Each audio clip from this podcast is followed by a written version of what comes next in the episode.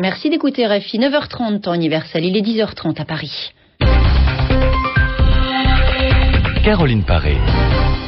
Le journal en français facile, c'est avec vous, Marie-Ève Saint-Georges, bonjour. Bonjour Caroline, bonjour à tous. On commence par les titres avec Pékin qui débloque 455 milliards d'euros pour protéger son économie. Un plan de relance chinois en pleine crise financière internationale.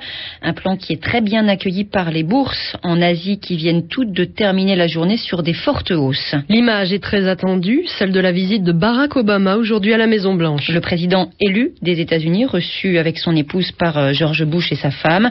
Une invitation un peu plus de deux mois de l'entrée en fonction de Barack Obama.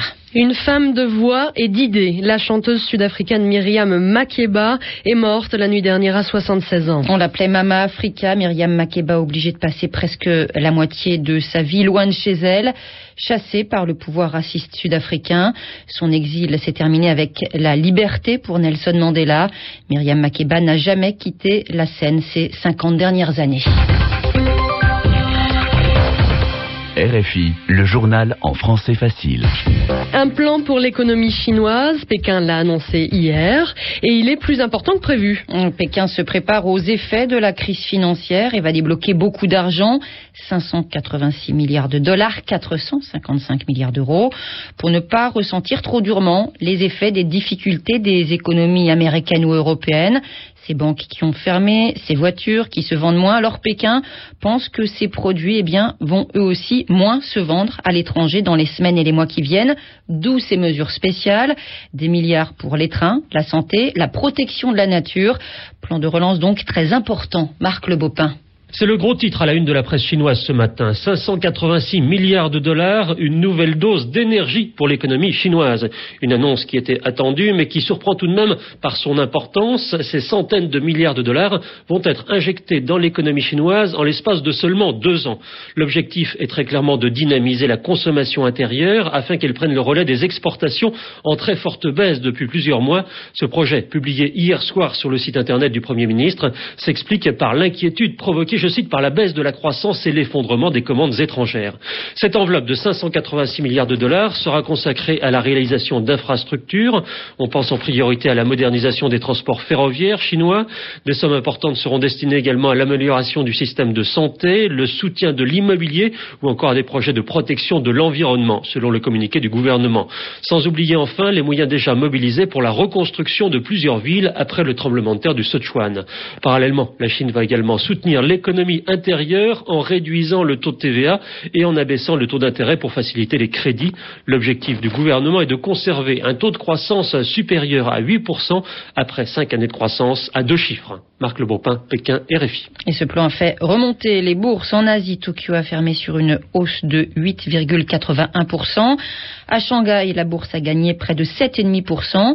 Et puis ce matin, même chose en Europe, les bourses commencent la journée en hausse à Paris, à Londres comme à Francfort. Barack Obama, invité de George Bush aujourd'hui à la Maison Blanche, la première visite du prochain président des États-Unis sur place. Oui, Barack Obama et son épouse Michelle, reçus par le président en place, qui quittera ses fonctions le 20 janvier prochain. Et l'équipe actuelle de la présidence américaine le dit, la transition, le passage du pouvoir entre les deux hommes se fera sans heurts, sans problème. Les contacts ont été pris depuis des mois. Cette annonce à la fin de la réunion d'hier à Johannesburg, le sommet des pays du sud de l'Afrique. Oui, réunion de la SADC, la communauté de développement d'Afrique australe, et cette annonce des soldats angolais devraient arriver très bientôt en République démocratique du Congo, dans l'est du pays. Jusqu'à maintenant, Kinshasa dément la présence de ces combattants angolais euh, sur le terrain, alors qu'hier encore, eh bien, on s'est battu dans la région, à la limite des provinces du Nord et du Sud Kivu. Il y a eu des combats entre les rebelles de Laurent Kunda et des groupes armés qui soutiennent, eux, euh, les forces gouvernementales. C'est en Allemagne que Rose Kabouye a été arrêtée. Cette femme travaille directement avec le président du Rwanda, Paul Kagame. Oui, elle est directrice du protocole à Kigali. C'est elle qui s'occupe par exemple d'organiser les rendez-vous officiels. Et si Rose Kabouye a été arrêtée hier à l'aéroport de Francfort, c'est parce qu'un juge français a lancé un mandat d'arrêt européen européen contre elle. Euh, dans ce cadre, une demande d'extradition vers la France a été demandée. C'est le juge Jean-Louis Bruguière qui accuse neuf responsables rwandais d'avoir eu un rôle dans l'attentat du 6 avril 94 à Kigali, quand l'avion du président Abiyarimana avait explosé. Aujourd'hui, Kigali dit que cette arrestation est abusive, que ce mandat d'arrêt a un caractère politique. L'ambassadeur d'Allemagne est convoqué par le gouvernement rwandais à Kigali. Deux attentats ce matin à Bagdad, il y a au moins 28 morts. Oui, 28 morts, des dizaines de blessés sur un marché de la capitale irakienne. Deux explosions en quelques minutes. D'abord une voiture et quand les secours sont arrivés, eh bien, un homme a fait sauter la bombe qu'il portait sur lui. Toujours impossible d'entrer dans la bande de Gaza à partir d'Israël. Le territoire israélien est complètement coupé depuis hier. Oui, le, même le carburant ne passe plus.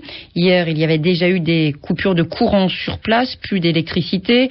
Les responsables palestiniens disent qu'il y a un vrai risque pour demain, euh, celui de voir toutes les réserves de fuel, de carburant à sec complètement épuisées. Il devait y avoir une rencontre entre Palestiniens aujourd'hui en Égypte, mais elle a été annulée. Pas de rencontre. Le Hamas refuse de parler aux proches du président Mahmoud Abbas, le parti islamiste qui contrôle Gaza accuse le Fatah, ce parti de Mahmoud Abbas, de retenir des centaines de prisonniers politiques. À la tête des groupes palestiniens, on le comprend, c'est toujours le blocage, mais du côté de la population, Beaucoup de gens en ont assez de toutes ces disputes, de ces tensions, et c'est pour cela qu'une campagne pour le pardon et le dialogue vient d'être lancée à Gaza avec des images, des messages et des rendez-vous. Reportage de Karim Lebourg. L'affiche a été placardée un peu partout dans Gaza. Deux Palestiniens se tiennent dans les bras l'un de l'autre avec la mention frère malgré tout. Le même message se décline aussi sur des t-shirts, sur les téléphones portables par SMS et sur les ondes radio. Que Dieu aide nos parents à pardonner, et moi oublions ce qui s'est passé, martèle cette annonce diffusée sur les stations palestiniennes. Cette campagne, financée avec des fonds norvégiens, a été lancée par Taïsir Chaklet, directeur d'une ONG palestinienne. Son but, frapper les esprits. Le message que nous voulons faire passer est qu'en dépit de tout ce qui s'est passé, nous sommes toujours des frères. Ici, dans la bande de Gaza, nous avons deux communautés divisées. Par exemple, si je suis Fatah et que mon voisin est Hamas, nous ne nous parlons pas. C'est un danger qui menace toute la société. Les initiateurs de la campagne pour le pardon veulent construire un mouvement populaire pour la réconciliation qui, espère-t-il, poussera les dirigeants des deux factions à se mettre d'accord. Ils organisent à la fin de la semaine un tournoi de football entre des équipes du Hamas et du Fatah. Karim Lebourg, Gaza RFI. La chanteuse sud-africaine venait juste de se produire sur une scène en Italie. C'est la mort euh, qui a suivi pour euh, Myriam Makeba la nuit dernière. Oui, chanter, défendre des idées, mettre euh, son énergie au service de ces idées justement. Myriam Makeba avait 76 ans. En 1990, à la demande de Nelson Mandela, elle était rentrée chez elle en Afrique du Sud, son pays où elle n'avait pu revenir en 1959. L'Afrique du Sud raciste lui avait alors euh, fermé les frontières, retiré sa nationalité, sa musique était interdite. Myriam Makeba a alors passé plus de 30 ans en exil entre États-Unis et l'Afrique de l'Ouest, la Guinée, des tournées dans le monde entier, des micros partagés avec Harry Belafonte ou Paul Simon. Tout le monde garde cette ère en tête. C'était en 1967. Elle chante Pata Pata.